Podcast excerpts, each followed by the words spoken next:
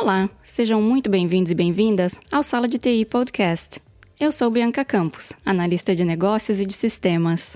E eu sou Vini Totti, Tech Lead. No episódio de hoje, temos a honra de contar com a presença de Fernando Botelho. Ele é gerente de desenvolvimento de software em Vancouver, no Canadá, e vai nos contar como ele veio parar aqui, na Califórnia canadense. E não só gerente de software, gerente de podcast também. Exatamente. Porque ele foi um dos maiores incentivadores do nosso podcast, que era um projeto de, da quarentena, e ele estava ouvindo desde novembro a conversa que ia sair e nada, e só botando pressão. E aí, quando vai sair? Se não sair agora, eu vou copiar a ideia. Vocês vão fazer ou não? Obrigado, Fernando. Não, não, lembro se a história foi exatamente a saída da pressão e tudo mais, não. Eu acho que eu só fiquei muito empolgado com a ideia. falei, pô, vocês têm que fazer mesmo, vocês são as pessoas certas para fazer isso aí. Da hora, vamos que vamos. E quando eu ouvi o primeiro episódio, eu falei, meu, eles fizeram mesmo. Fiquei muito empolgado. Parabéns. E é um prazer estar aqui com vocês hoje. A gente que agradece. Então vamos começar. Se apresente pra galera. Fale um pouquinho sobre você, da onde você é do Brasil e tua formação. Legal. É, bom, meu nome é Fernando. Como a Bianca falou, sou gerente de desenvolvimento de software eu sou de São Paulo, me mudei para o Canadá há sete anos atrás, é, sete anos e meio agora, mais ou menos. E eu, nos, nos, últimos 19 anos eu fui desenvolvedor de software. Trabalhei como individual contributor, né, que a gente chama. Então passei por várias roles. Eu fui programador, uh, programador web, programador Windows, arquiteto de soluções, já fui team lead no Brasil também. Aqui no Canadá, uma das, da, das posições que eu tive numa empresa anterior também foi de arquiteto de soluções, construí um time lá. E agora na Media Valé, eu sou gerente de desenvolvimento. Basicamente é, é isso que eu fiz nos últimos 20 anos da minha vida, foi desenvolver software ou ajudar outras pessoas a desenvolver softwares. E você é formado na área de TI, Fernando? Eu tenho formação também. Eu, tenho, eu, eu me formei na FIAP, é uma faculdade relativamente conhecida em São Paulo, é bem focada em tecnologia. Eu fiz um curso de três anos na FIAP. Antes uh, disso, eu estava fazendo um curso convencional de ciências da computação. Fiz por um ano e oito meses até eu perceber que aquilo não era para mim. Tinha muita, muita firula. na minha opinião, e eu não aguentava mais. Eu lembro que quando chegou em estatística 3, que eu tive estatísticas 1, 2 e 3, cálculo 1, 2 e 3 e matemática discreta 1, 2 e 3, eu não aguentei mais. Eu falei, não. É, eu fui prometido que eu ia aprender como desenvolver software, não como escrever equa equações aqui no, no, quadro negro. Então, brincadeiras à parte, eu, eu sei da, de, do quão é importante, eu acho que naquele período da minha, da, da minha carreira eu queria algo mais prático, e foi quando eu descobri a FIAP. Eu resolvi largar o curso na metade e começar do zero com a FIAP. Isso foi. Eu me formei há muito tempo, eu me formei em 2007. E depois, em 2012, eu resolvi fazer uma pós-graduação em engenharia de software para solidificar alguns dos conceitos que eu já tinha visto uh, na área, que eu já trabalhava com isso. E foi, foi isso. Foi, essa é basicamente minha formação digamos, é formação formal mesmo. O que eu tenho é, é isso. E uma curiosidade, nesses 19 anos que tu comentou de carreira que você tem na TI, tem alguma coisa que tem mais te marcado assim, de que deu maior diferença desde quando você começou até agora? Cara, eu diria que não tem nada a ver com. Sim, eu, eu acho que eu tenho alguns pontos que me marcaram bem é, essa, essa trajetória, onde eu aprendi mais, por exemplo. E eu também diria que não tem nada a ver com, com formação, não. Onde eu mais aprendi foi, na minha opinião, claro, tecnicamente foi quando eu trabalhei na área de arquitetura de sistemas de uma empresa grande no Brasil, que é a Serasa Experian, uh, que recentemente teve o, o escândalo aí de, de vazamento de dados, inclusive. eu aprendi muito ali em como lidar com, com tecnologias que eu achava que conhecia muito bem, por exemplo, era .NET naquela época, porém a minha, a, a, minha especialização era .NET, mas a minha área trabalhava com Java, .NET e também mainframe. Então era algo muito acima do que eu da minha capacidade técnica naquele instante, porém a minha área de cinco pessoas era responsável por atender 80 desenvolvedores. Então ali eu percebi que um, nem todo mundo sabe de tudo, por mais senior que a pessoa seja. E no meu time eu tinha uma pessoa muito senior. Tinha o dobro da minha, do meu tempo de experiência, ele tinha passado por muitas outras, outras dificuldades. Ele me ensinou muita coisa. Dentre outras coisas, foi que se você não sabe, você não sabe hoje. Você não pode usar essa desculpa amanhã. E eu acho que isso foi, foi um, um divisor de águas para mim, no sentido de. Eu, eu sempre achava que eu precisava estar preparado para o próximo estágio. Em algum sentido, isso ainda é verdade para mim, mas no fundo, no fundo, a gente pode se preparar até certo ponto. A partir dali é sempre o, o dia a dia mesmo, a sua capacidade, a capacidade que você tem de aprender, muitas vezes vale muito mais do que a capacidade de você, que você tem de resolver algo naquele instante. Então, hoje eu não sei, essa é minha desculpa hoje, amanhã não pode ser mais. Então, acho que isso é o que mais me marcou. Como que foi o teu começo na carreira de TI? Sempre soube que queria trabalhar com TI ou foi uma, uma hora para outra, assim, que deu o estalo? Uh, essa é uma pergunta interessante. Eu, eu, com vários amigos a gente sempre conversou sobre isso, porque é uma curiosidade que eu também tenho com, com muitas pessoas da área e nunca é a mesma coisa, né? É, todo mundo tem alguma história diferente. No meu caso, começou há muitos anos, foi na antes, antes dos anos 2000. Eu ainda era um molequinho que usava ICQ. Vocês lembram do ICQ? Uhum. Eu lembro do meu número até hoje. é, o meu número também. E, e, naquela época, pelo menos nessa época que eu ainda usava o IP era aberto e a internet era discada no Brasil ainda, não tinha ADSL, etc, etc. E nessa época eu, eu comecei a fuçar com CGI scripts e com exploits usando uh, Python e C++ naquela época. Então uma das coisas que eu, que eu tinha muita curiosidade é como será que eu consigo invadir essa pessoa aqui usando esse aqui? Coisa que acho que todo mundo naquela época em algum momento fez. É, e também salas de bate-papo, usar aqueles, aqueles programinhas para derrubar pessoas, etc. Então eu usava a internet, como qualquer. Imagino qualquer adolescente naquela época, mas eu tinha um pouquinho mais de curiosidade para saber o que acontecia quando eu fazia uma coisinha diferente aqui e ali. Então uma coisa puxa, leva a outra e eu comecei a aprender sobre programação é, e, e eventualmente para programação web também, criar websites. Só que até então, nada profissional, nada que eu, que eu imaginei, putz, isso aqui eu quero levar para minha carreira. Nada disso, não. Até que um dia, eu lembro que eu estava sentado lá na minha, no meu computador, de boa, fazendo uma, uma coisinha ou outra. Um amigo da minha irmã, é, que estava visitando a nossa família, me viu lá e falou: Cara, você gosta disso aí? Que ele viu que era uma, uma telinha, se não me engano, era front, front page com ASP por trás, ASP3. Active Server Pages. e aí ele perguntou, cara, você conhece isso aí? Você gosta disso? Eu falei, cara, eu, eu, eu gosto, conhecer, não conheço ainda não, mas tô no caminho aqui, eu acho. Mas quando eu falei isso, eu, eu falei eh, na inocência, foi tipo, ah, isso aqui é parece interessante, eu tô vendo se eu conheço, se eu consigo entender melhor.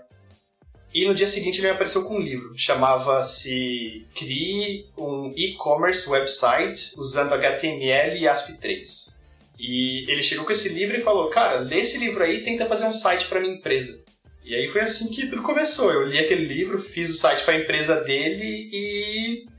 e eu falei: Cara, eu não sabia que eu podia ganhar dinheiro com isso. Em setembro daquele ano, foi 2002, foi quando eu comecei a, a trabalhar na primeira empresa mesmo, Visual Software setembro de 2002, ficava no centro de São Paulo, uma empresa que eu que eu encontrei através da Cato. Lembram da Cato? Aquele site de empregos do UOL, se não me engano.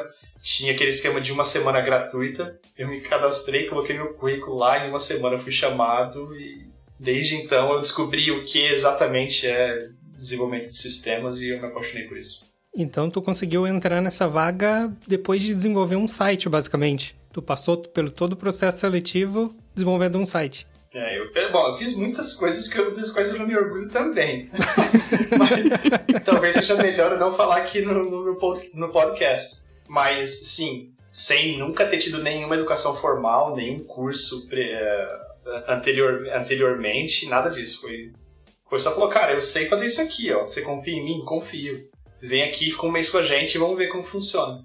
E em que momento você decidiu fazer a faculdade, então, já que você começou sem ter a formação, sem ter iniciado mesmo? Sim, é, eu, não é que eu decidi, não, eu descobri o que era faculdade bem depois. É, e essa é outra coisa interessante, porque onde eu cresci, eu acho que ninguém tinha essa, essa mentalidade de, de que depois da escola tinha faculdade. Por incrível que pareça. Parece algo bizarro de falar até hoje. Quando eu penso nisso, eu falo, cara, como pode, né? Mas a verdade é essa. A minha escola não me preparou, o meu colégio não me preparou para a faculdade. É, não me preparou para nada disso. E, e, eu não tinha amigos no meu bairro que se preocupavam ou se interessavam ou tinham essa oportunidade também.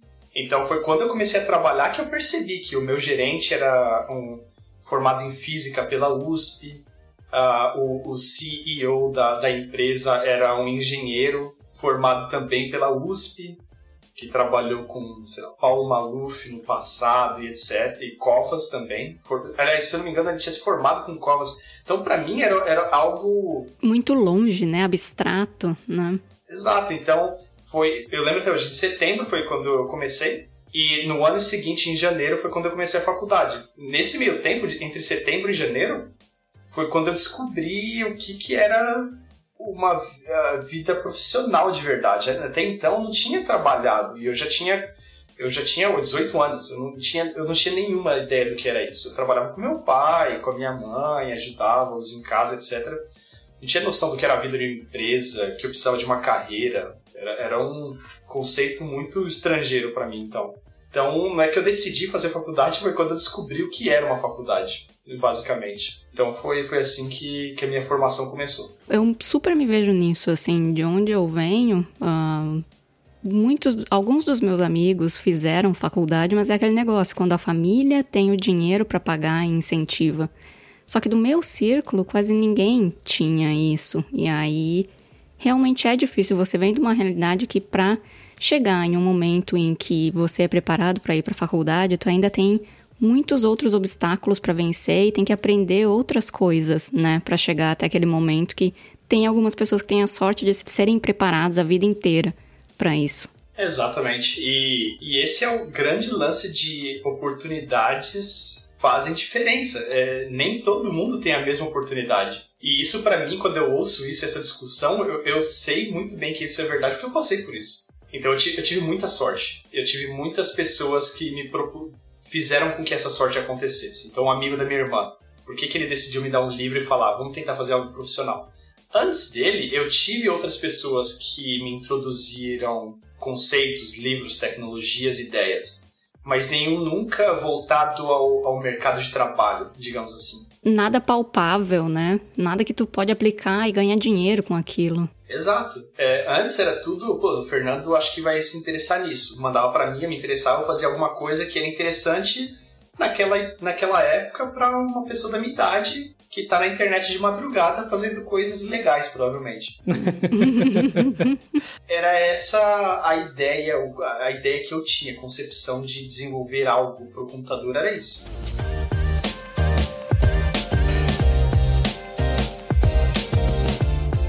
Então, Fernando, vamos falar um pouco da, sobre a sua posição atual. O que, que você faz e como que você explica para a tua família a tua posição atual? Legal. Eu nunca pensei em como eu explicaria para minha família a posição atual, não, mas vamos tentar aqui. Vocês me ajudam aí também. Hoje eu sou gerente de alguns times de desenvolvimento. Como eu imagino que eu explicaria isso? É eu auxilio pessoas desenvolver sistemas para a web, digamos assim, né? Então é, é, interessante porque esse conceito de gerente de desenvolvimento de sistemas no Brasil é eu não eu não sei como traduzir isso. Porque todos os gerentes que eu tive no Brasil não faziam exatamente o que eu faço aqui hoje. Eu não sei se a, se a indústria inteira teve uma mudança nesse aspecto, mas todos os gerentes que eu tinha no Brasil eram gerentes de tipo 200 pessoas, gerentes com no mínimo duas dezenas abaixo delas, e elas estavam ali gerenciando projetos, basicamente. Eu, hoje, tenho alguns times pequenos, então eu tenho um time de quatro pessoas, uh, outro time de três pessoas, e alguns times distribuídos em algumas regiões do mundo, que são de duas a três pessoas também. E já é muito, é muito mais do que eu, que eu gostaria de, de ter que gerenciar. Mas é, o que eu faço é um mix de um pouquinho de gerenciamento de projetos, mas o, o, nós usamos Kanban. Então não é o gerenciamento de projeto no típico termo da palavra, que ficou sujo, na minha visão. Termo gerente, gerente de projeto ficou, ficou sujo depois de PMIs e etc. Não é isso que eu faço. Mas eu também gerencio pessoas e a carreira das pessoas, a, a evolução delas dentro e fora da empresa, é, gerencio o bem-estar delas, por exemplo, etc, etc. Então hoje é isso que eu faço. Eu, não, eu sou, eu sou hands-on, então eu participo muito de, arquite de desenhos arquiteturais e, e, e, planejamento do desenvolvimento de qualquer, de qualquer característica de software que a gente desenvolve, né? features, mas e, e, isso eu não consigo traduzir como seria no Brasil, para ser bem sincero. Mas espero tenha ficado um pouco claro. É, eu não sei se tem uma posição lá que também cuide bastante das pessoas e do bem-estar, assim. Talvez até tenha em algumas startups e talvez as empresas estão mudando, mas até o momento que eu trabalhei lá também eu não consegui ver isso aí, não. A experiência que eu tenho com gerente de desenvolvimento foi exatamente o que tu comentou.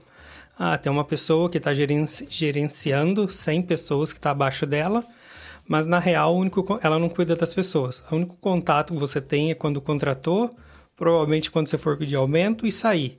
E do mais, ela só está gerenciando budget e separando em times assim, ah, você vai para tal projeto. Mas cuidando de pessoas assim mesmo, eu pelo menos também nunca tive essa experiência não. É, então, e, e, e por isso que essa pergunta fica um pouco difícil para eu responder, que primeiro, claro, eu nunca pensei é, nesse termo. Para mim, aqui é muito simples de explicar, porque todo mundo conhece o que um Software Engineering Manager faz, mas no Brasil eu teria um pouco de dificuldade de explicar. Mas é, só, só para esclarecer outro ponto, esse, essa parte de liderar e cuidar do bem-estar das pessoas, para mim é o, é o maior aspecto do meu, da minha função hoje. É realmente onde eu quero me aperfeiçoar cada vez mais porque eu quero chegar ao ponto de que as, as pessoas que eu gerencio, elas eu cuido que a carreira delas seja tão boa e as pessoas sejam tão boas que qualquer coisa que elas façam seja um side effect, seja um, é, um efeito colateral do que elas são.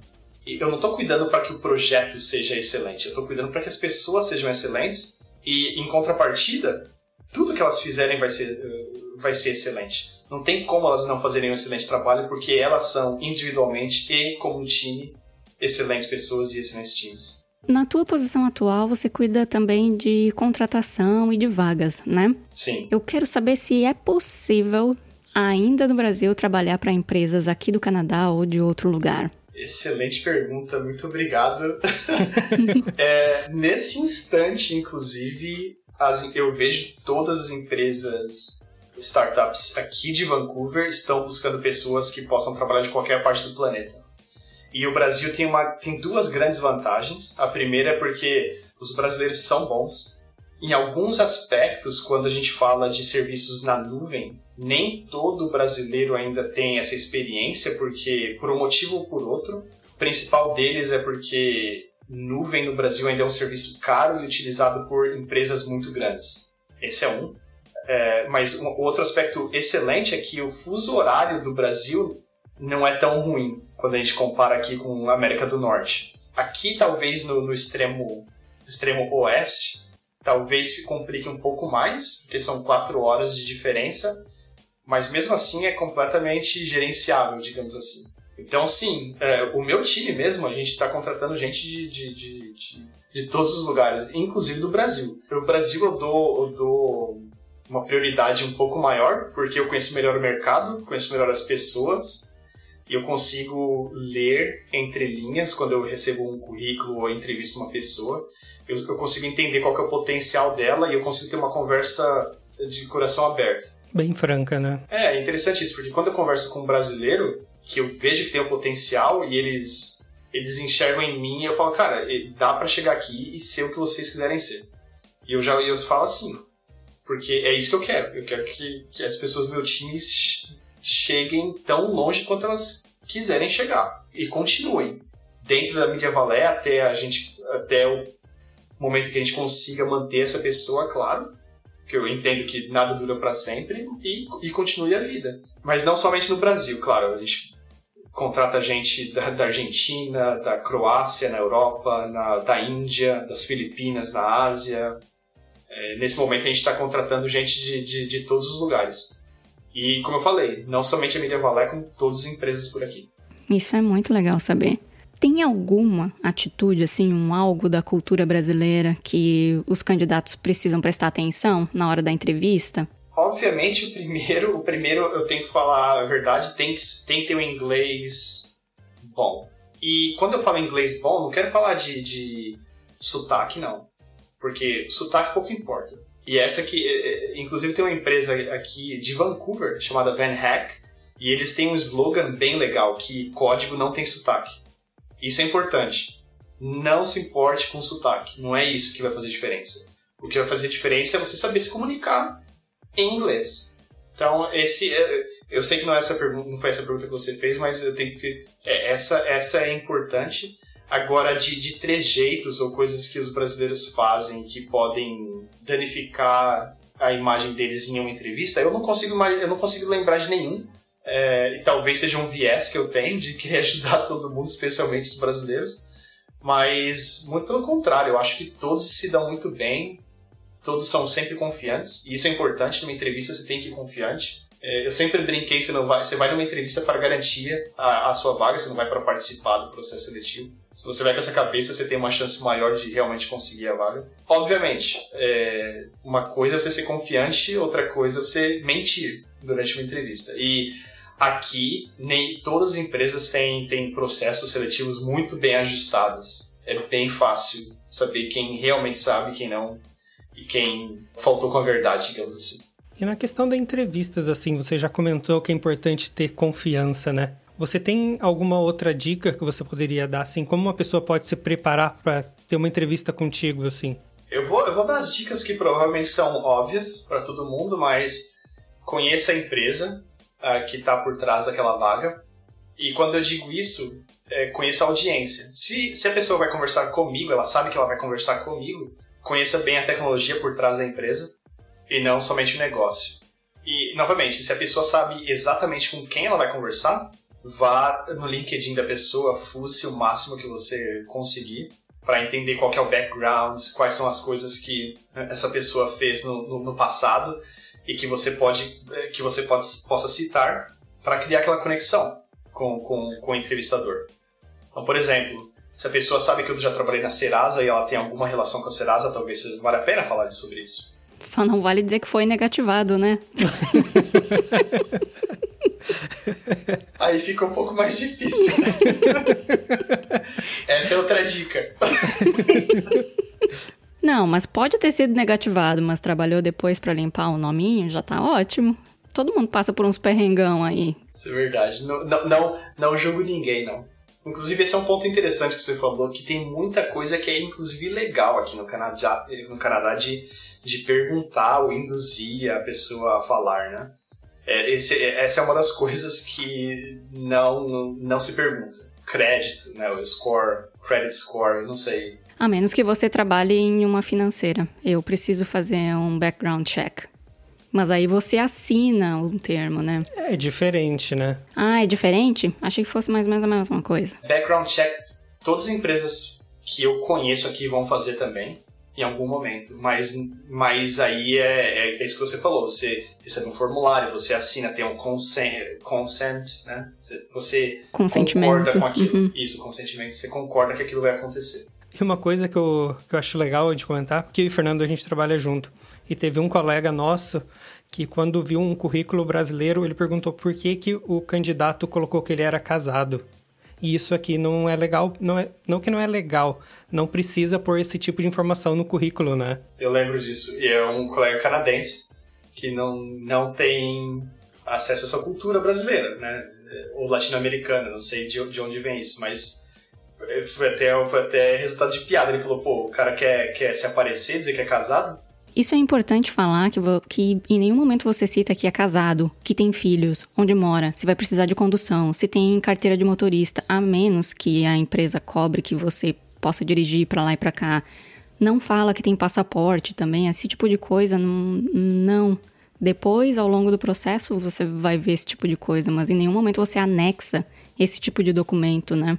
Exatamente. Eu sei que a sua pergunta foi em termos de dicas para a entrevista, mas tão importante é como se preparar para chegar em uma entrevista aqui. E nesse sentido, LinkedIn, é, é, LinkedIn é extremamente importante. O LinkedIn é muito utilizado aqui na América do Norte. E os recrutadores e as empresas em geral usam muito. Então, tenham um perfil ajustado, bem feito, com informações relevantes e atuais. Visite outros perfis por aqui para saber como as pessoas criam aquele perfil. Então busque por, sei lá, se você é um engenheiro de software, busca por como que software engineers escrevem o, o, o perfil deles aqui no LinkedIn e, e, se baseie nisso. Acho que vale muito a pena. E como que faz para achar essas vagas? Onde que o pessoal pode começar a procurar? Ah, eu, eu novamente citaria o LinkedIn primeiro, primeiro de tudo. Mas aqui aí tem outros como Indeed, Monster, Stack Overflow também, Stack Overflow Jobs, Glassdoor, tem alguns por aí, mas eu começaria qualquer busca hoje utilizando o LinkedIn.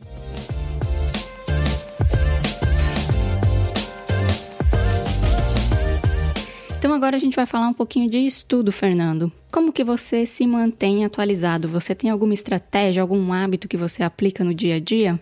Eu sou de ler livros até hoje. Eu sou velho.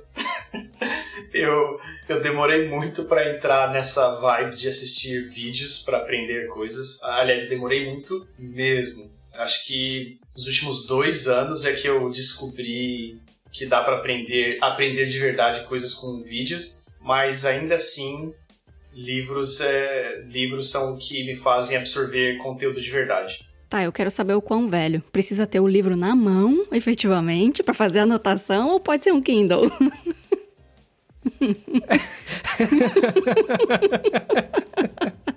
é pra entregar Ok, a idade. entendi que é na mão. Nossa senhora. entendi que é paper-based.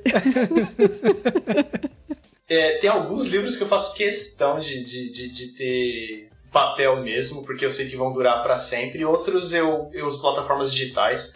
O'Reilly eu acho incrível. É, acho que não tem nenhum livro que eu, que eu não gostaria de ter lido que não tá lá. É, é incrível mesmo.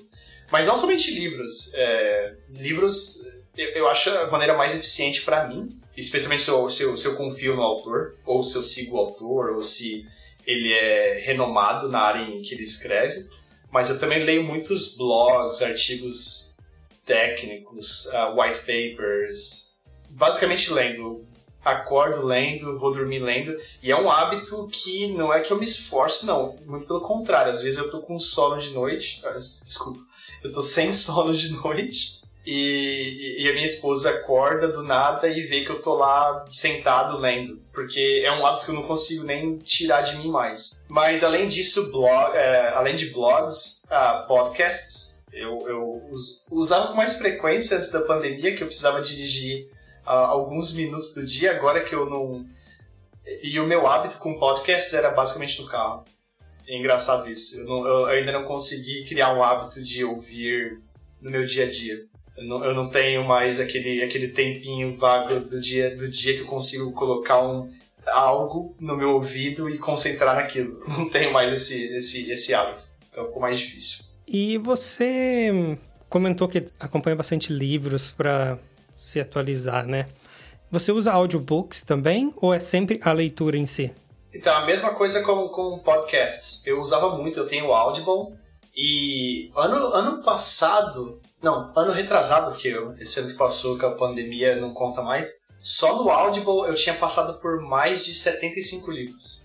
E, e fora, que nem eu falei, fora o O'Reilly com livros digitais e, e, livros em papel eu li poucos naquele ano. Mas eu lembro que o Audible foi. Eu nunca tinha lido, lido ou escutado tantos livros.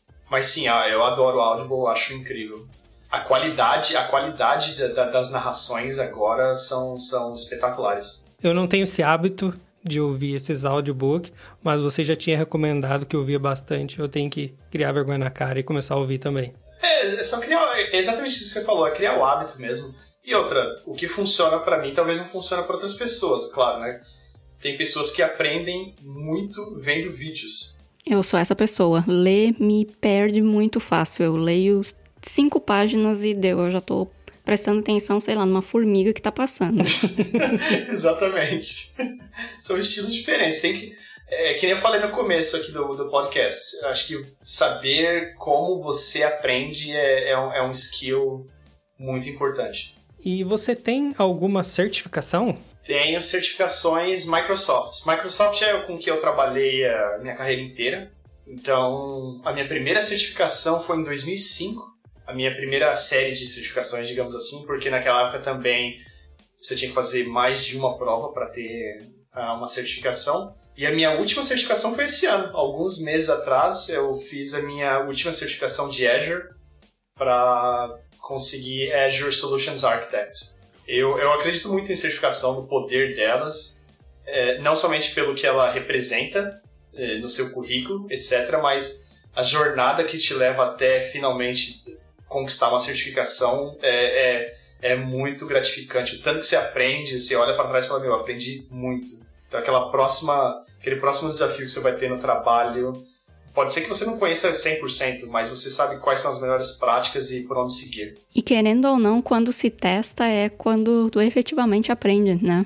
Quando você executa, bota a mão na massa e tem que fazer mesmo. Concordo, exatamente. E você mencionou que tirou esse ano ainda uma certificação de arquitetura Azure, né? Mas você acabou de ser promovido para gerente. E por que essa certificação nesse momento, sendo que você é gerente, teoricamente não precisaria mais comprovar teu conhecimento técnico? Eu, eu, eu sou hands-on ainda. E essa é outra coisa, por isso que eu não consigo traduzir exatamente o que eu faço com o que eu faria no Brasil.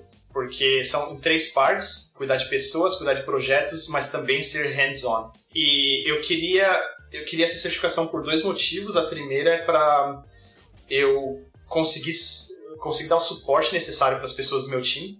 Eu ainda sou uma referência técnica para elas, para essas pessoas. E quer queira, quer não, essa certificação me ajuda a mostrar para pessoas que ainda não me conheciam antes que eu sou técnico e também porque eu queria concluir essa etapa da minha carreira técnica com mostrando que é, bom, eu conheço isso, conheço. Vou tirar essa certificação e a partir de agora eu vou focar em educação formal para gerenciamento e liderança de pessoas e times. Então, foram esses dois, essas duas razões. E como que é a tua preparação para uma certificação?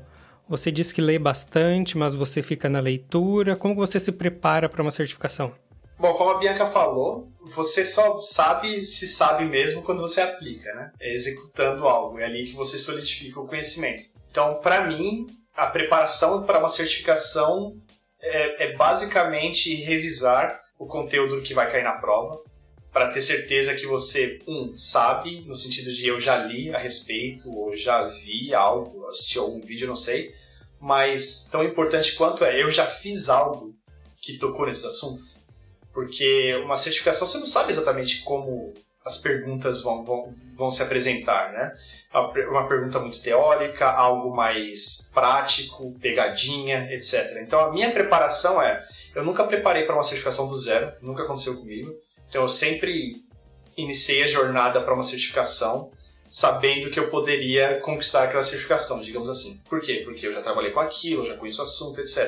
Mas na reta final, eu tendo a pegar, a pegar o conteúdo que, que, que vai cair naquela prova e mastigar conteúdo teórico mesmo. Tentar jogar o máximo que eu posso no meu cérebro e agendar provas para, no máximo, duas, três semanas à frente para não ficar, tipo, meses estudando para certificação. Também nunca fiz isso, eu nunca achei eficiente.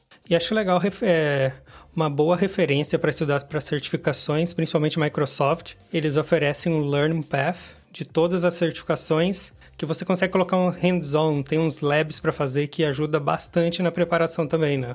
Muito, muito bom, isso mesmo. E isso é relativamente novo da Microsoft. O investimento que eles fizeram na, na documentação deles, os Learning Paths, é absolutamente incrível. Eu sempre achei fantástica a maneira como a Microsoft uh, documenta as tecnologias delas, mas o que eles fizeram com o Microsoft Docs foi inacreditável nos últimos três anos.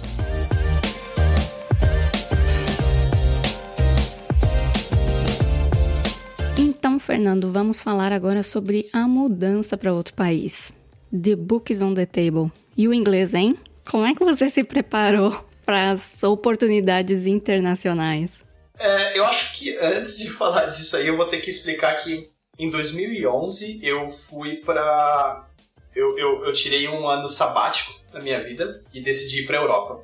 Para Europa e o, o ponto inicial dessa minha jornada foi Irlanda e Dublin, a cidade, que é um, um, uma, um país que fala inglês. Então eu fui para lá para com o, o subterfúgio de aprender inglês, mas na prática eu fui lá para viajar pela Europa.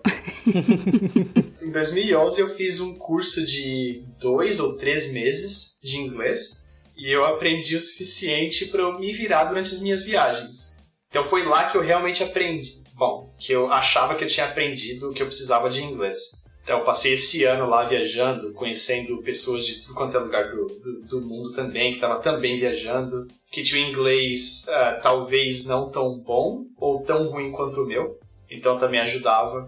Foi por aí. Então a minha preparação foi, foi nesse ano de 2011. Quando eu cheguei aqui em 2014, depois desse período entre 2012, que foi quando eu voltei para o Brasil, e 2014, eu não usei inglês para nada, óbvio, né?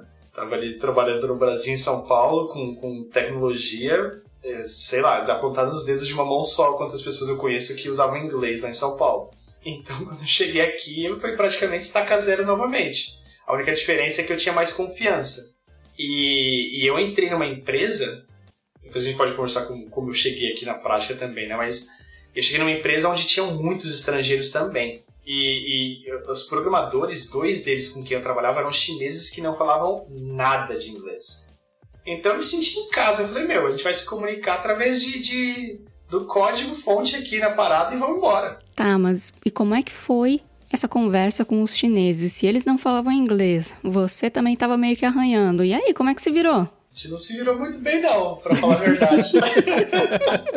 a gente teve que, que cada um seguir por um canto de, de, do, do projeto, porque realmente era difícil. E depois eu entendi que era difícil de eles se comunicarem com todo mundo da empresa, não somente da equipe. Eu, claro, não tinha inglês suficiente para trabalhar no escritório, eu estava perdido ali. Mas eu já estava aqui, já tinha enfiado as caras, falei, vamos para cima, né? Mas, mas eu, eu, eu consegui aprimorar meu inglês relativamente rápido, porque eu ia eu ia pro escritório todos os dias, então, e jogava bola de tarde, de noite, ia pro boteco encontrar o pessoal de novo, e era tudo inglês, eu me envolvia com tudo, todo mundo de inglês, e todo mundo tinha paciência ou interesse para conversar comigo, mesmo sabendo que o meu inglês estava completamente quebrado. Então foi, foi, foi uma época interessante. Ah, isso é legal, que o povo ajuda, né? Sim, eu percebi isso aí também. E para ser sincero, eu também percebi isso na Europa. Todo mundo tá mais interessado naqui, na, naquilo que você tem para contribuir numa conversa do que a qualidade do seu inglês. É claro que se você não tiver inglês suficiente para uma conversa simples fluir, aí fica chato também para o interlocutor. Mas se você consegue fluir uma conversa simples suficiente para achar graça, para fazer piadas ou para expor uma ideia que não precisa ser complexa, já é suficiente, todo mundo vai, vai gostar muito de falar com você. E como que foi que você chegou até aí? Porque você comentou que não estava com o inglês afiado. Como que você conseguiu chegar trabalhando no Canadá? Eu, eu já estava me planejando junto com a minha então namorada no, no Brasil, hoje a minha esposa aqui, a Marília. A gente já estava planejando de vir para o Canadá no ano seguinte. Então a gente estava fazendo aquele plano que muitos casais fazem. É, uma pessoa vem estudando, a outra pessoa vem com um visto que permite com que ela trabalhe, e seria assim. Conhecemos bem, viemos assim. então você, vocês vieram com esse, com esse planejamento, certo? Sim. Exato. É. É, no, no, meu caso, o planejamento falhou. É, mas falhou por uma boa causa. Eu tinha um amigo que já trabalhava aqui no Canadá, tinha vindo exatamente através dessa estratégia. Então a esposa dele veio estudando e ele veio com o Open Work Permit. Então ele chegou aqui, passou por toda aquela fase de procura emprego, faz entrevista, recebe não. Procura por emprego, faz entrevista, recebe não, até que ele recebeu esse sim dessa empresa. E ele estava trabalhando nela fazia três, três meses. E era muito difícil já de, de, de contratar pessoas boas, era muito difícil. Foi então que esse meu amigo falou para o chefe dele da época. Falou: Ó, Eu tenho um amigo que é muito bom, ele exagerou um pouco, né? Que era eu, Eu tenho um amigo que é muito bom e ele tá planejando vir para cá, mas ele vem o ano que vem através desse processo aqui. Então ele explicou como funcionava, etc. E aí ele falou: porém, eu acho que se você fizer uma proposta para ele vir antes, ele vem antes. E então essa empresa falou: bom, vamos, vamos tentar.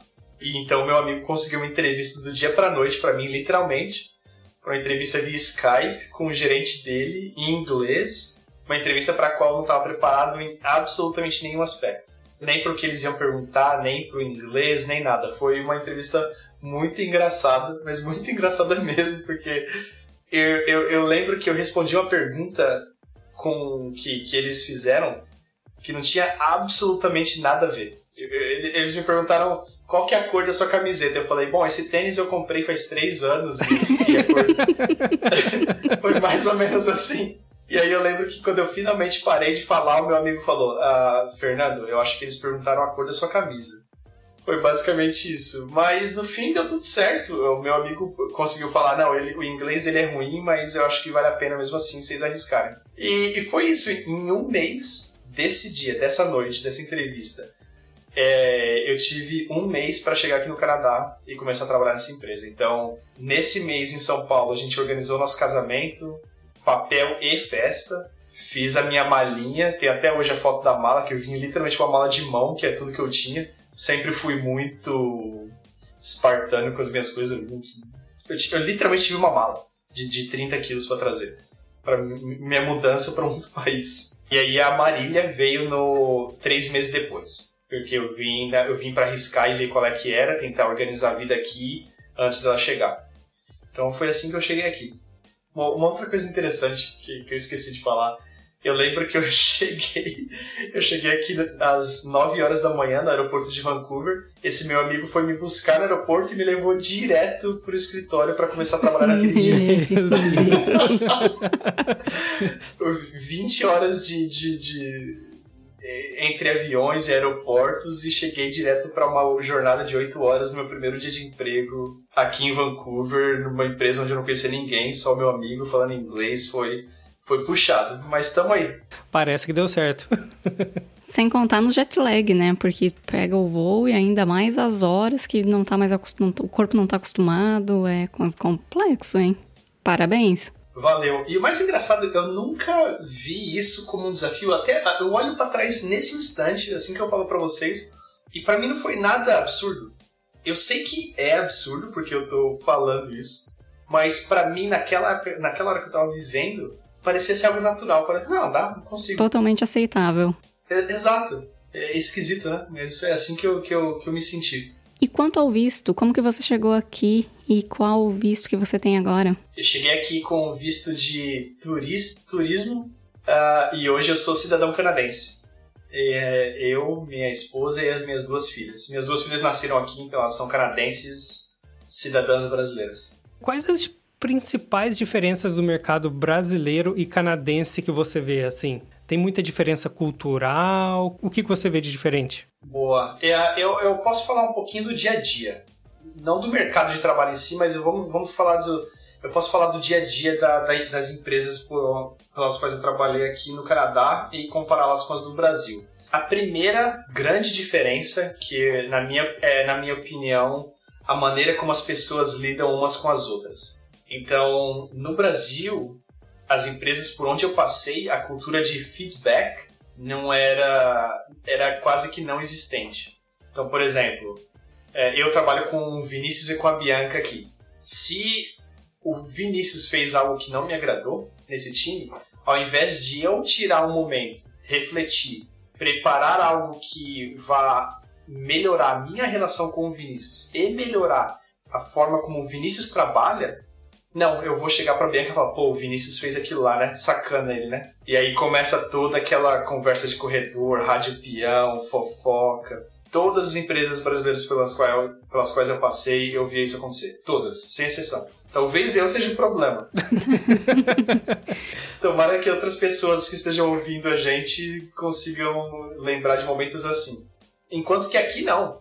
Aqui a cultura de feedback existe mesmo, é, e, e, mais que isso, a parte sentimental é deixada para segundo plano. Então, por exemplo, se eu tô falando com você de trabalho, digamos, eu trabalho com a Bianca, e eu fiz algo que a, que, e a Bianca é minha gerente, ou meu, meu par, ou sei lá, senior, minha senior, e eu fiz algo que ela considera não boa o suficiente, ela vai chegar para mim e falar: Fernando, eu, eu gostei dessa parte aqui que você fez, porém essa outra parte do, do, do código acho que poderia ser um pouquinho diferente para seguir esse padrão e tal e tal. Enfim, ela, ela não precisa chegar para mim e falar: pô, Fernando, oh, legal isso aqui que você fez, hein? Será que, será que você não poderia melhorar um pouquinho só esse código aqui, ó, só para seguir esse padrão? Não, não, não. Não tem dessas aqui. Aqui é, é direto ao ponto. Ninguém vai se sentir ofendido, teoricamente, e ninguém vai te ofender de propósito. Claro que ofensa, ofensa de propósito não vai machucar. Mas aí entra outro aspecto que eu acho bastante diferenciado. Normalmente, seguindo a minha experiência. As pessoas aqui sabem como passar um feedback. Elas sabem como te falar quando algo não está suficientemente bom ou não agradou aquela pessoa em, em uma forma comportamental. Não somente de trabalho, mas aquilo que você fez não me agradou. Mas é uma coisa que a gente precisa se adaptar, né? Como você falou, a gente é acostumado na cultura rádio peão. De falar e do gerente ficar dando voltas e às vezes não falar, e aí chega numa hora de, sei lá, avaliar um PPR, ele lembra do que você fez lá no início do ano quando ele deveria ter chamado a tua atenção. E aí você chega aqui e vê pessoas falando diretamente na tua cara coisas que tu errou, às vezes soa um pouco rude. Então a gente tem que mudar um pouco o mindset para vir para cá e saber que eles vão ser abertos e eles vão te elogiar quando você fizer coisas boas e também quando você fizer coisas ruins, eles também, eles também vão pontuar. Mas não é naquele sentido de pontuar a tua falha, e sim fazer com que você melhore. Exatamente. É, e esse, esse é ponto-chave mesmo, que a pessoa vindo para cá precisa entender que essa vai ser a cultura dentro da empresa. E no dia a dia mesmo, uh, lidando com os colegas, a hora do cafezinho, a hora do almoço, você notou bastante diferença ou não? Boa, eu, eu ouvi os episódios anteriores aqui, todo mundo fala que é bem diferente em relação do Brasil, né? E sim, para mim foi diferente também, no sentido de que no Brasil a gente tinha mais liberdade com o horário de almoço. Tinha empresa que você podia fazer duas horas, sei lá. Se você for PJ, um contractor, né, um, um terceiro no Brasil, você faz, você faz três horas, não está sendo pago, então tanto faz, né? CLT digo, é um pouco diferente, mas ainda assim eu conhecia empresas CLT que tinham uma hora e meia de almoço. A empresa onde minha, minha esposa trabalhava no Brasil, por exemplo, tem isso. Uh, mas, para mim, sinceramente, ou eu me adaptei muito rapidamente, ou a, as empresas pelas quais eu passei aqui não me fizeram sentir muita falta disso, não. Então, por exemplo, eu, muitas vezes, quando a gente ia pro escritório, claro, eu, muitas vezes, era a pessoa que falava, não, hoje eu não vou almoçar com vocês, não. Porque praticamente todos os dias eles iam almoçar fora, assim como no Brasil. Iam assim, uma hora de almoço. No verão, era, era no pátio descoberto com cerveja na hora do almoço, aqui. Então eu eu entendo que eu fui uma exceção nessas empresas por onde eu passei, mas eu também pude escolher a dedo da empresa que eu queria trabalhar. Então eu sabia que a cultura era essa. Então é possível sim encontrar empresas que se assemelham com a cultura que a gente tinha no Brasil nesse aspecto. Show, bom saber. É bacana. Até porque eu tô da empresa e não peguei esse momento. Porque eu entrei no inverno e daí já logo entrou a pandemia. Então eu não cheguei a ter esse momento do verão, do povo tudo ir comer fora e aproveitar, né? Mas a gente vai chegar lá, Vini. Não se preocupa não. Vai, esse momento do mundo a gente vai passar por isso.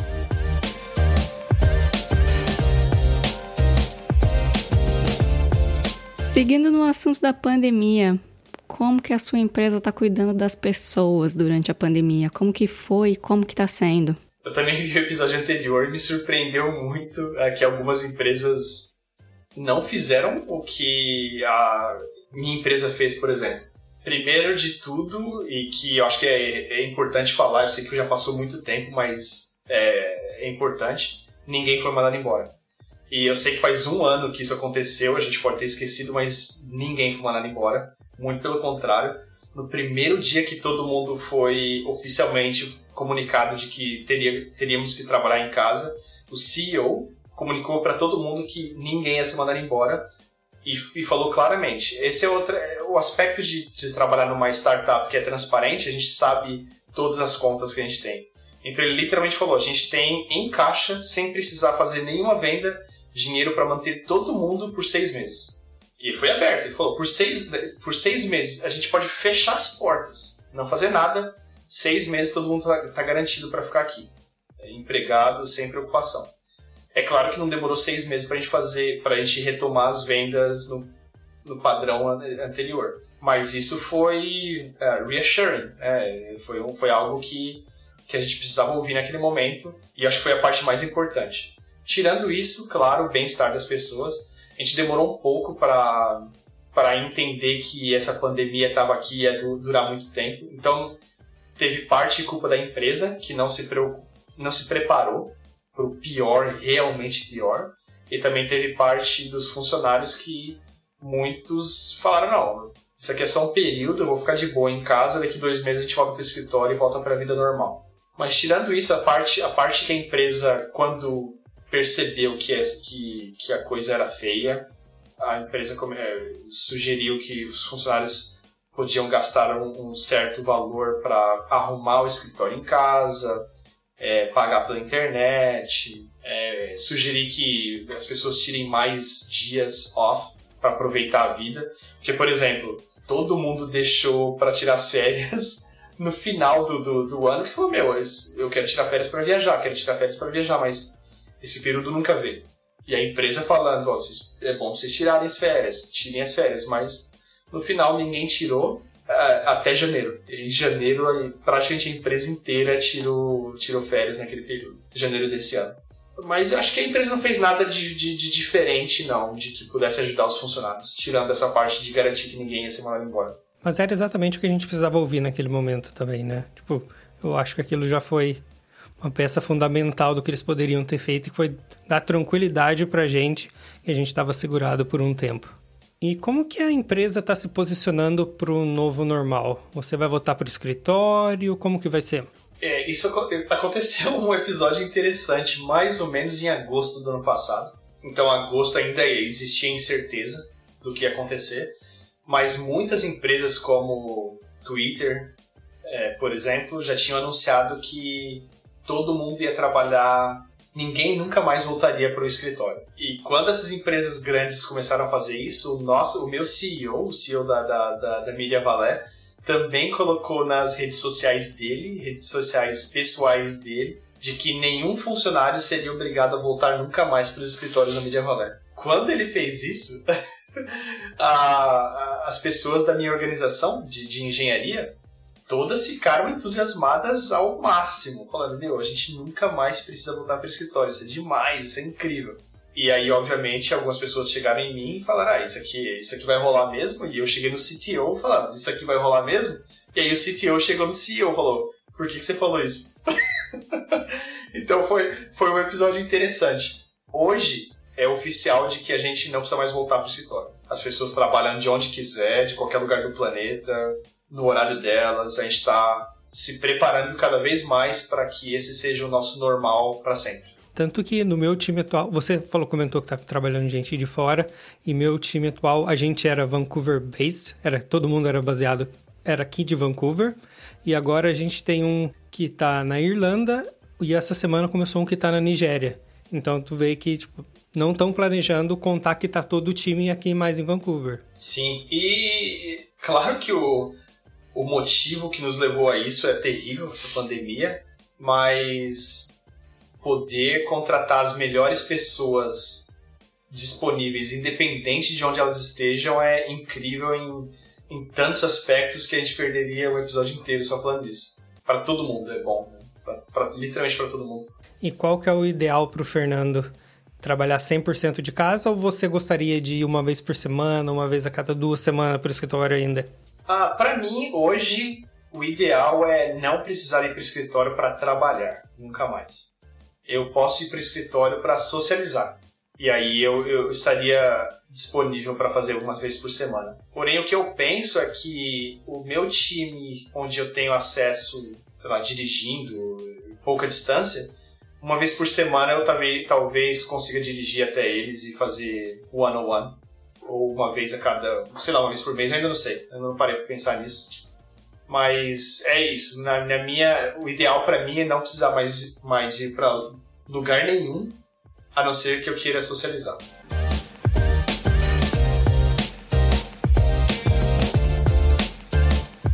E agora vamos para a hora do aperto. Qual é o penrengão do Fernando? Conta aí pra gente o momento que te fez passar vergonha, que só de lembrar hoje já dá aquela, aquela apertadinha de olho. Uh, eu tenho algumas, algumas passagens que, que se encaixam nisso aí, hein, Bianca? Fica até difícil de escolher uma. eu tenho uma que, que nem eu falei, eu cheguei aqui antes da minha esposa, eu cheguei para tentar organizar a nossa vida antes que ela chegasse. E uma das coisas que eu precisei fazer nesse período, eu falei que eu cheguei com visto de turismo aqui, não necessariamente um visto que me permitisse trabalhar ou viver no país. Eu estou aqui de passagem com esse visto. Mas eu precisava organizar a vida, então, dentre outras coisas, eu precisava abrir uma conta em banco, precisava comprar um celular, uma conta de. ter um número de celular, precisava alugar um apartamento, precisava comprar um carro, porque eu morava bem longe de onde eu trabalhava. E todas, fazer tudo isso com o visto de turismo que vence em seis meses, sem falar inglês direito, assim, eu tenho muitas passagens de que eu poderia citar que, que eu passei vergonha. Mas uma delas que até hoje eu acho engraçada foi quando eu evitei de tomar uma multa de trânsito aqui. Mas eu tinha todas. O, o guarda tinha todo o direito de, inclusive, me, me mandar embora do país se ele quisesse. Eu tava, eu tava dirigindo de volta para casa, era de noite, eu, eu tinha acabado de comprar aquele carro e, obviamente, é, eu não tinha uma carteira de motorista canadense aqui ainda. Eu tava dirigindo com a minha carteira, minha CNH, Carteira Nacional de Habilitação Verdinha. Não veio nem com a Internacional, Fernando. Não vim nem com a Internacional, vim preparado, Bianca. eu vim preparado, né? E eu lembro que eu tava dirigindo essa noite e é, tem um trecho, antes de chegar na casa onde eu morava, de 12 quilômetros de mão única. 12 quilômetros. E eu geralmente fazia. E, e, e, era o meio do matagal mesmo. Era em Chilliwack. Dê uma olhada aí no mapa onde fica Chilliwack, quem estiver ouvindo a gente agora para ter curiosidade. E eu levava mais ou menos 20, 25 minutos para fazer esse trecho de 12 quilômetros nessa estradinha de mão de via única. Só que nesse dia, já estava escurecendo, tinha uma, uma, um carro na minha frente, que era uma, uma, uma truck, uma, uma picape. Como que fala? Uma caminhonete. Uma caminhonete estava na minha frente. E eu não consegui chegar muito bem. Eu falei, pô, beleza, vou ficar aqui, tô de boa, tô ouvindo meu podcast mesmo, né? tô tranquilo, um carro novo. Só que chegou uma hora que eu cansei. Falei, meu, já tô aqui faz uns 20 minutos, eu tô na metade da estrada. Porque o carro tava muito devagar na minha frente. E aí eu comecei a olhar por oportunidades para fazer ultrapassagem. Não tinha ultrapassagem legal nesse período, nesse caminho. Não tinha. E esse, isso estava me estressando, me estressando, me estressando. E aí eu falei, meu, a primeira oportunidade que eu senti que não vem carro, eu vou. E dito e feito. Esperei aqueles 10, 15 segundos para o momento ideal, vi, senti que tinha oportunidade, dei a seta para a esquerda e acelerei. Vrá, acelerei, acelerei, acelerei. Quando eu emparelhei com o carro, do meu, com essa caminhonete, eu olhei pro lado e tava escrito carro patrulha. eu falei, meu Deus do Tomei céu. no toba.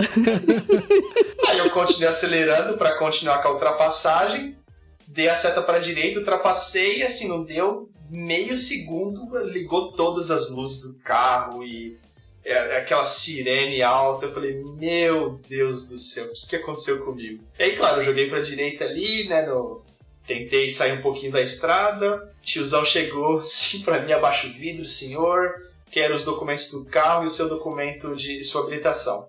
Eu entreguei o documento do carro, tava tranquilo. Entreguei minha CNHzinha, juntei por baixo. Aí o cara olhou é, o documento do carro, falou, tá em dia. Olhou minha CNH e falou, o que, que é isso aqui? I don't speak Spanish. Aí, eu, aí eu falei, neither do I. eu também não falo espanhol, não, tio. Eu falei pra ele. E aí foi, foi quando eu finalmente consegui explicar para ele que eu teoricamente consigo dirigir aqui por seis meses com aquela carteira, etc, etc. Ele achou por bem me deixar ir embora depois de uns 30 minutos de sermão que foram terríveis. Mas, mas foi, foi basicamente isso. Essa foi, essa foi uma, uma situação bem engraçada. Eu lembro até hoje como sendo algo engraçado.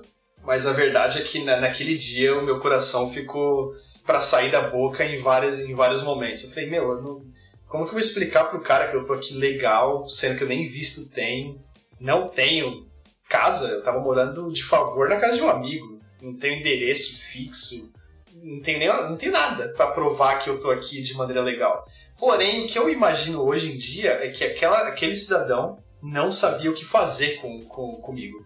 Ele falou, cara, ele não fez, ele não fez nada que, que, que garanta eu levá-lo para um distrito policial, por exemplo. Não fiz nada demais. E ele percebeu que eu não era uma pessoa do mal. Mas ele também não sabia nem como me dar uma multa. Porque eu não tinha carteira, eu não tinha endereço. E Tillock, eu, eu, deveria ser, sei lá, o único imigrante daquele lugar, naquele, naquele, naquele momento. Então. Você lembra disso como uma coisa que é engraçada, mas na hora podia ter dado muito ruim se ele quisesse. Nossa, poderia mesmo. Se ele me levasse pra delegacia, eu já tava ferrado. Se ele resolvesse ligar para um. chamar reforço para saber o que fazer comigo, eu já tava ferrado também. Se qualquer coisa que ele decidisse fazer que não seja deixa esse menino embora, eu estaria ferrado. E Fernando, vamos falar daquele momento eu sou foda então. Tem algum projeto que tenha te marcado que você teve bastante perrengue enquanto você tava ele, mas depois disso você pensou, ah, manda mais que eu tenho as costas largas? Oh, essa é uma boa pergunta, hein? E, pô, eu sou foda. Você não tá ouvindo o podcast até agora, não, pô? Mas é por isso mesmo. não, essa, essa é uma pergunta legal. Uh, eu, tenho, eu tenho algumas coisas que eu me orgulho bastante, bastante mesmo, mas eu acho que eu vou falar de, uma, de algo um pouco diferente que aconteceu comigo quando eu trabalhei numa. Uh, não vou falar na empresa, mas uma empresa grande também. E eu tava. Eu era um moleque, moleque assim, empolgadaço, adorava tecnologia, como eu gosto até hoje, mas eu era.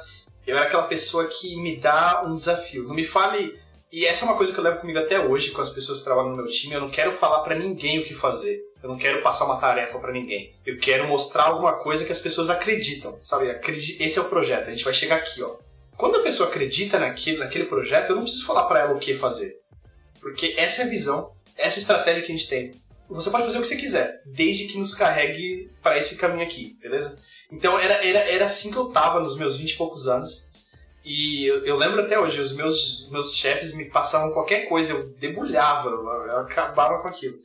E nessa, nessa, nesse período, nessa empresa, tinha um projeto rolando para a empresa, não para minha equipe, não, eu não estava nem envolvido, que me brilhavam os olhos. Eu olhava e falei, cara, se eu pego esse projeto eu vou. Meu Deus, eu quero. E eu não me preocupava com carreira, não era isso que eu queria. Eu queria fazer porque era animal. Trabalhava com uh, low level code, etc., sabe? High tech. Beleza, não fui envolvido.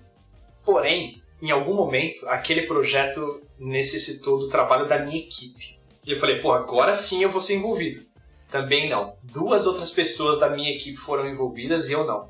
E assim, claro, várias. Tem, tem política envolvida, tem o fato de que eu era moleque, eu estava empolgado com, com tecnologia, mas no final das contas, tecnologia é a parte mais fácil do que a gente faz, né? E eu ainda não estava ligado nisso. Nessa época eu ainda não estava ligado nisso. E eu falei, putz, não acredito, não acredito, não acredito. Passaram-se dois meses, e aí eu lembro do que aconteceu. Depois de dois meses, o meu chefe me chamou numa sala onde já estavam ele, e as duas pessoas envolvidas naquele projeto. Aí eu falei, ah, legal, né? Acho que agora vou me envolver. Eu vou mostrar para que, pra que que eu vim aqui, né? Aí eu lembro que o meu chefe falou mais ou menos assim: Fernando, o projeto tal tá fudido. O projeto tá fudido, a gente não vai conseguir entregar, a gente precisa da sua ajuda. E aí eu olhei para a cara das duas pessoas envolvidas naquele projeto há mais de dois meses e os dois, as duas pessoas olhando para baixo as duas pessoas assim envergonhadas do que estava acontecendo naquela, naquele, naquela sala. E aí eu olhei bem, eu pensei bem, eu falei, porra, esse projeto já tá rolando há quase um ano. Na nossa equipe já tem dois meses, e por que eu tô sendo envolvido hoje? Eu, eu, falei desse jeito, né? Porque eu já tava puto. Eu entrei naquela sala super empolgado e aí o meu gerente fez essa cagada, porque ele não, não soube fazer a leitura de onde eu estava e ainda me, me jogou no projeto que tava na cara que era pressão. Eles precisavam de mim porque tava cagado. E eles não conseguiam entregar. E aí eu fiquei mais um mês naquela empresa. Entreguei esse projeto, saí e fui para outra. E aquilo me, me, me ensinou algumas coisas. Primeiro, porque até então, até aquela conversa, eu achava que eu não era capaz de fazer o que eu achava que eu era. Porque para mim, eu era capaz de entregar aquele projeto. E eu entreguei em um mês em que eu fiquei envolvido. Porém, o fato de eu não ter sido envolvido, nem sequer quando a nossa, a nossa, o nosso time foi requisitado, para mim eu falei, porra, então eu acho que eu não sou tão bom. É, e quando eu fui envolvido justamente porque o projeto não ia ser entregue, eu falei, pô, eu sou bom. Eu entreguei essa merda. Eu vou para outra empresa onde eles me valorizam mais e a partir dali eu comecei a entender que política é importante. Politicagem é horrível, mas entender como ler as pessoas e como se envolver, como se apresentar e como fazer com que as pessoas te percebam é muito importante. Então acho que foi aquele projeto ali que me mostrou que tem essa faceta de, de, de, lidar com pessoas e política é quase tão importante quanto saber escrever código. Então eu acho que isso é um ótimo gancho para a nossa pergunta, que é dicas, conselhos e arrependimentos. Você fala que esse foi uma parte que eles não te leram bem. E você tem algum arrependimento dessa época? Ah, boa. Eu não, eu não me arrependo. Não consigo me eu não vejo isso como arrependimento, não. Porque me ensinou. Acho que talvez o melhor gancho seria alguma dica, porque eles erraram muito com, em te ler na época, né? Acho que esse é, é, um, é um melhor gancho. Então, teria alguma dica para alguém para não fazer esse mesmo, não cometer esse mesmo erro que eles cometeram com você e te perderam, que era um recurso que fez a diferença, né? Sim, boa. É, e eu vou dar essa dica então para gerentes. Porque, novamente, se aquelas duas outras pessoas do meu time me leram ou não, o fato é que elas não se importaram. Então, assim, se você não se importa com alguém, a dica que eu dou é repense. Não tem, não tem muito o que falar, você tem que se importar com as pessoas, né? Então, não vou nem dar essa dica porque chega a ser, chega a ser terrível até de falar isso. Mas para gerentes, novamente, não se importe apenas com o budget, não se importe apenas com o burnout do projeto, será que eu vou entregar na data? Não. Se importe com as pessoas e, e saiba lidar com as pessoas. Pergunte como elas estão se sentindo, o que, tá, o que na opinião delas está certo, o que está errado, como você pode ajudar essas pessoas. Então, novamente, uma simples pergunta do meu gerente nessa época: Fernando, que, que, como você está se sentindo? Onde você gostaria de estar trabalhando? Será que, na sua opinião, o seu talento está sendo utilizado no lugar certo? Então, assim, novamente, é, é meio que óbvio. Parece ser óbvio isso, mas se você é gerente, se importe em fazer com que as pessoas do seu time estejam fazendo aquilo que elas sabem, gostam e queiram fazer. Não somente com você precisa de duas pessoas em um time, três em outra, o projeto aqui está capengando, não. Isso aí é. Qualquer pessoa sabe fazer isso. Então, se você vira gerente, se especialize nisso. É legal você comentar isso porque eu lembro muito bem de uma vez em que isso aconteceu na minha carreira, de que hum, no projeto em que eu estava tinha um desenvolvedor que ele era fora da curva, muito, muito diferenciado. E eu gostaria muito que ele continuasse no meu projeto porque ele estava fazendo um trabalho excelente. Só que o meu gerente na época deu uma tarefa para ele que eu sabia que não tinha nada a ver e que aquela pessoa ela ia ficar desmotivada. E aí eu pensei, essa é uma tarefa tão básica, por que, que a gente não passa para outro desenvolvedor e deixa essa pessoa se focar no que ela efetivamente é, é boa, ela é muito boa e ela é fora da curva. Eu quero que ela continue fazendo o melhor que ela pode fazer. E aí ele me respondeu de volta aqui. Inclusive, pessoas diferenciadas precisam aprender a lidar com frustração. Não é sempre que elas vão fazer tudo o que elas gostam, e isso se aplica no ambiente de trabalho também. Então ele vai fazer essa tarefa. Me quebrou as pernas. O que, que, mais que eu vou falar se o meu gerente me fala isso de volta? É, e, e, na verdade, ele, ele tem um ponto importante aí. Agora, se foi no momento ideal, com a pessoa certa, no projeto que ele podia fazer isso, aí, aí tem muito contexto que. Não dá para julgar por agora, né? Uhum. Exato. E olhando para trás, assim, pela, pelo teu, pela tua carreira, o que, que você acha que você fez de diferente para se destacar? vamos lá, eu, eu, eu, não sei o que eu faço ou o que eu fiz diferente, não. Eu sempre me vi ou me enxerguei como uma pessoa que faz o básico muito bem feito. E isso eu também falo para as pessoas que trabalham comigo.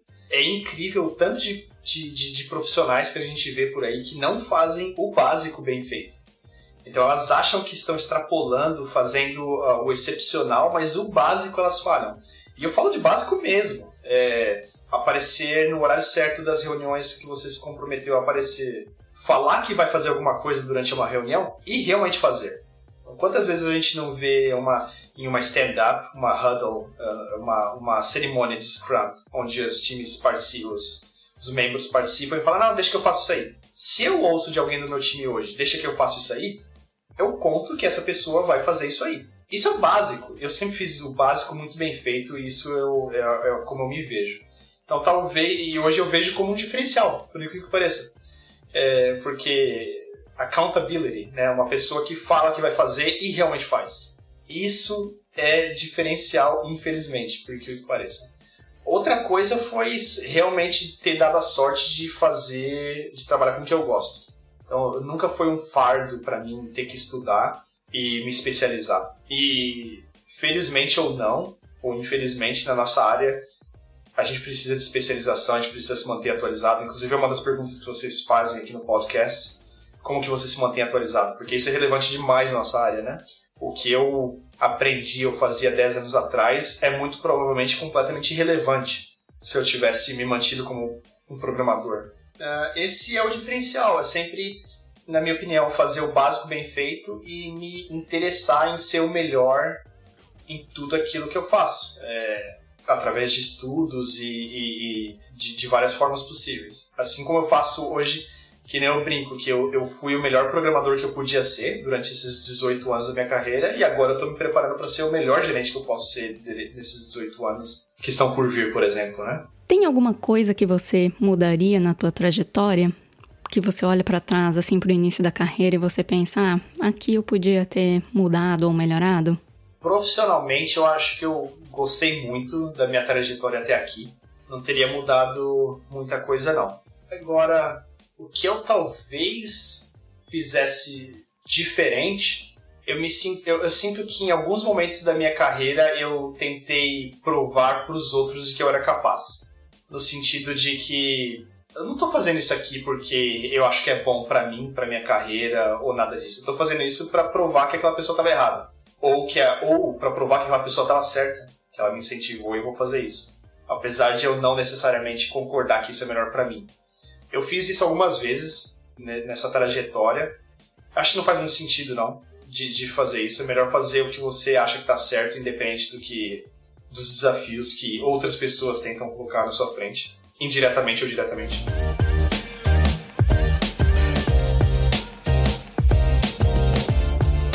E vamos falar um pouco então sobre o destino. Uh, você comentou que chegou aí em Vancouver porque teve uma oportunidade de trabalho, tudo. Então não vamos entrar no mérito por que você escolheu, porque te escolheram aí, né? Mas e como morador, o que, você gosta de fazer aí? E quais dicas você daria para alguma pessoa que gostaria de, visitar? Boa pergunta. Então agora deixa eu esclarecer um, um, um, pequeno detalhe. Eu, na verdade, eu falo Vancouver, mas na verdade eu moro em Langley. So, Langley é uma, é uma cidadezinha que fica a mais ou menos uma hora de, de carro de Vancouver. Então eu vou falar sobre Langley. Langley tem alguns pontos históricos. Por exemplo, foi a primeira cidade daqui da Lower Mainland, inclusive tem Fort Langley. É, um, é literalmente um forte, é, onde um dos pontos da Hudson Bay foram criados, esses pontos estratégicos de venda foi aqui. Então tem esse centro histórico que é bem legal, recomendo muito uh, conhecer. Outro aspecto genial aqui de Langley é que tem muitas cervejarias. Oh. tem é, cervejaria artesanal, assim, de, aos montes. Isso é bom, hein? Isso é excelente, né? e, e, e, só onde eu moro tem cinco cervejarias relativamente grandes, por serem artesanais, é, em uma distância de 2, 3 quilômetros. Ó, oh, dá pra fazer a pé. Passa de uma para outra, uma para outra, uma para outra. dá pra ir a pé daqui de casa, dá pra ir a pé para pelo menos umas duas, três dessas aí. Além disso, tem muitas fazendas que eu gosto pra caramba aqui, tem muito espaço para isso, né? E eu com as minhas filhas, eu, eu, eu quero aproveitar muito esse o verde mesmo, os parques, né? Então, tem parque para tudo lá, para tudo quanto é lado. A casa onde a gente mora aqui hoje foi escolhida também por causa disso. Então a gente anda, qualquer, pra, literalmente para qualquer um dos lados que a gente ande aqui, a gente vai se deparar com parques muito antes de se deparar com avenidas. Então é, essa foi uma, um dos motivos que nos fizeram morar aqui. Que eu recomendo também. É, parques aqui são excelentes, pequenos e grandes, tem, tem de tudo. E só uma coisa, o que, que seriam as fazendas canadenses? Porque para o Brasil a gente pensa fazenda é aquelas plantações de soja, milho ou gado também, né? O que, que são as fazendas canadenses? Aqui são fazendas de plantações de, de cerejas e de, de morangos. e... Abóbora. Abóbora, exatamente. Ou é, vinícolas também, né? Aqui em Langley também tem, tem muita vinícola. É mais ou menos isso que eu quis dizer. A gente, por exemplo, vai num domingo de manhã numa fazenda aqui para comer uh, waffle com morango e, e, creme, por exemplo, e, to e, tomar um vinho que eles fazem lá também. Então é, é, incrível isso, eu acho. E parte da experiência é que você vai lá e colhe a sua própria fruta, né? Exatamente. Deixa, deixa as meninas no chão, elas vão colhendo e comendo, ninguém nem sabe quanto a gente pegou. vai criando anticorpos e vai que vai. Às vezes eu caio junto, finge, oh meu Deus, deixa eu pegar aqui, já, já subo com a, com a, com a boca suja de morango. Os bolsos cheios também.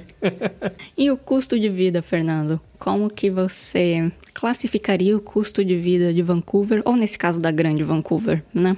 Não é barato. Especialmente moradia, não é barato. Então, é, se você for alugar ou comprar casa, é, vai ser o seu maior custo, é, custo com certeza. Mas tirando moradia, que não é pouco, novamente, eu, eu entendo isso, mas tirando moradia, a minha experiência, para o meu estilo de vida, eu acho o custo igual ou mais barato que São Paulo. São Paulo capital, aí a gente está falando, né? Ah, desculpa, São Paulo capital, isso. Então, para mim, não tem muita diferença, não. Com a vantagem de que o salário aqui em Vancouver é muito mais compatível com o estilo de vida das pessoas aqui. Então, eu acho que o salário que você ganha aqui é perto de suficiente de ter de, de pagar um estilo de vida mediano de, de um canadense. Então, não estou falando de que o salário médio aqui você vai comprar um carro, sei lá, do ano e, na verdade você até pode. Na verdade foi até um exemplo ruim, mas uma casa você não vai comprar com, com salário mediano. Você não vai. Né? provavelmente você não vai conseguir nem alugar uma casa. Eu não sei nem explicar isso, mas o salário mínimo aqui faz com que você consiga ter uma vida decente. Agora, quando a gente fala com salário de TI, aí você consegue ter uma vida bem boa. Era esse ponto que eu ia chegar. Assim, o salário mínimo eu não sei se você consegue viver tão bem, principalmente por conta da moradia. Acho que aí teria que morar mais longe, em um apartamento talvez menor. Dividir apartamento, né? é ou dividir apartamento, porém o salário de TI permite ter um, um estilo de vida muito bom. É, eu concordo. Eu acho que salário, salário mediano também não eu exagerei. Mas salário, eu, eu acho que eu quis dizer salário de TI mesmo. E morando aí na Grande Vancouver, você consegue achar bastante produtos brasileiros, restaurantes e afins? Não, aqui onde a gente mora não tem nada, não tem nada disso aí não, velho. a, gente, a gente tem que ir mais próximo da, da cidade grande, né? Mas para ser bem sincero, a gente passou muito tempo sem se preocupar com isso. Eu falei, a gente tá aqui há mais de sete anos agora. No começo, no entanto, mesmo que a gente quisesse procurar por isso, não ia achar nada. Assim, era impossível. Nos últimos dois anos, eu acho que surgiu uma grande uma, uma comoção por alguns brasileiros que tinham condição de abrir negócios aqui. Então hoje é mais. É, é possível encontrar alguns produtos, tipo pastel, por exemplo, coxinha, já prontos, ou massa para você fazer em casa. Picanha, picanha com esse nome é possível encontrar em mercados tipo Walmart e Costco. Eu acho isso incrível. E com aquele precinho camarada, né, Fernando? Não, o preço, é o preço é inacreditável. É, assim, você converte para o real e ainda fica mais barato a picanha aqui. E olha que essa conversão não está favorecendo, hein? Mas mesmo assim está mais barato. Exatamente.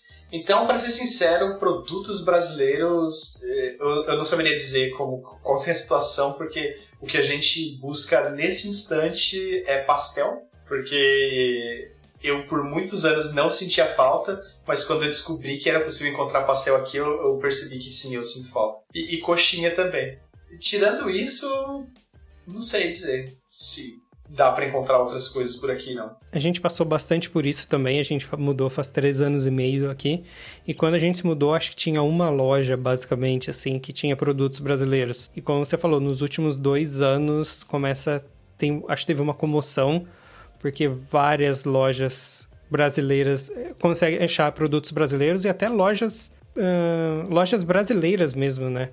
Hoje a gente consegue achar coxinha, pastel, tudo mesmo feito por brasileiros.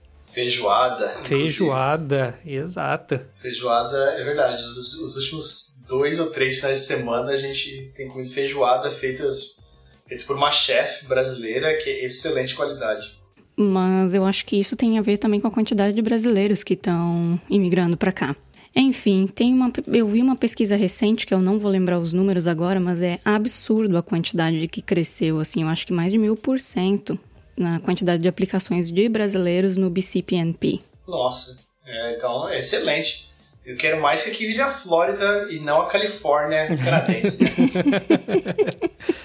e você sente falta de alguma coisa do Brasil?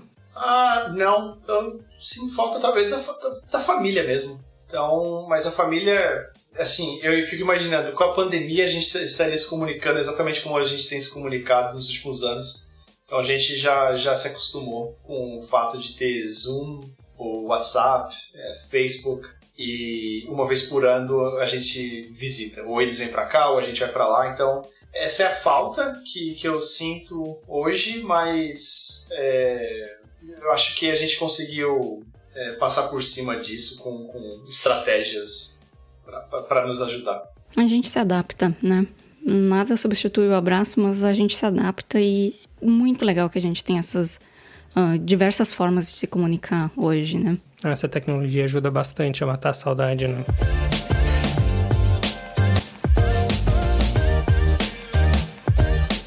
E aí, Fernando, quer divulgar o corre? Divulgar o contato para o pessoal entrar em contato contigo? Mandar o currículo? Por favor, não botem CNH. ah, eu, eu não, não sou muito ativo nas redes sociais, não, mas se quiserem falar comigo, me adiciona aí no LinkedIn se tiver alguma dúvida. Visitem o site da Milha Valé, também tem as posições para as quais a gente está contratando agora.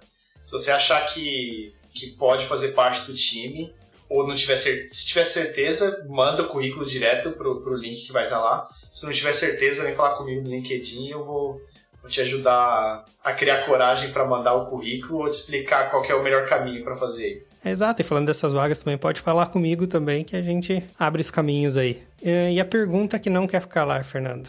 Você voltaria para o Brasil? Boa, quando? Hoje? Não. Por mais que a gente não tenha vacina aqui também, né? não, não, não dá.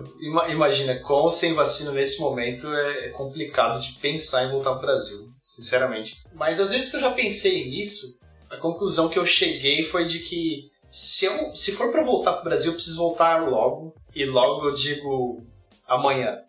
Nos, nos próximos dois anos no máximo. Por que, que eu digo isso? Porque as minhas filhas estão crescendo. A partir do momento que elas criarem raiz aqui, elas criarem amizades, e aquela amizade que está na cara que vai durar por muitos anos, que é aquela amizade que a gente constrói quando é criança, ou começa para a escola, ou para o colégio, etc.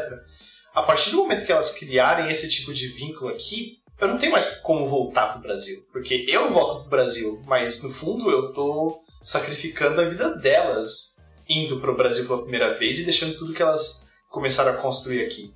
Então, voltar pro Brasil nesse sentido para mim seria ficar dividido pro resto da vida. Tendo família aqui, porque as minhas filhas vão ficar aqui, e tendo família no Brasil, porque a minha família de lá não vem para cá. Então, quando eu penso nisso, a, conclusão que eu chego é de que eu não volto mais para o Brasil. Eu volto para o Brasil a visita, sim. E essa visita pode durar um mês, dois meses, pode durar mais tempo, mas para morar eu acho que não, não volto mais não. E mais que isso, eu acho que eu não saio daqui, para ser sincero. É, eu gosto muito daqui. Eu sairia daqui para talvez me aposentar e aí o nosso plano é que a gente vai se aposentar tão bem que a gente vai passar o resto da nossa vida viajando, nossa, nossa vida útil, talvez, é, viajando por aí. Então esse é o plano. Tá, e quando você fala que é aqui região de Vancouver ou é aqui Canadá? Ah, é aqui Canadá. Hoje Vancouver, mas eu tenho também planos de conhecer outros lugares aqui no Canadá. Por exemplo, East Coast, tipo Newfoundland ou Nova Scotia. Toronto, não, não tenho vontade nenhuma de morar lá. Lembra São Paulo, né? É, não, não dá. Assim, é, é São Paulo com seis meses de neve. É, ou seja, não, não rola. não rola pra mim. Então, Vancouver, sim, é onde eu. A gente gosta muito aqui. Talvez uma coisa ou outra que a gente consiga melhorar, mas isso é questão do nosso próprio estilo de vida, nossos interesses. E, e fora do Canadá, a gente tem interesse em conhecer essa região tão afastada quanto Vancouver, mas pro outro lado do, do continente aqui.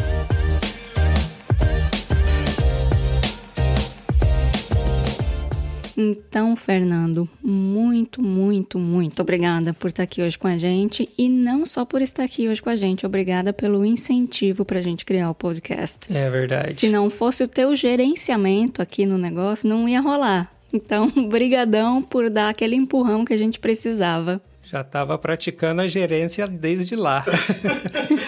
Valeu. Acho que vocês me dão muito crédito por isso aqui. Eu, eu realmente não fiz nada demais, não. Vocês que seguiram. Olha o bom líder aí, hein? Exatamente. não, eu realmente acho que não fiz nada demais, não. E muito obrigado pelo convite. Ficou muito bom isso aqui. Eu não vejo a hora de, é, de ouvir os próximos episódios. Valeu. Obrigadão. Ah, muito obrigado.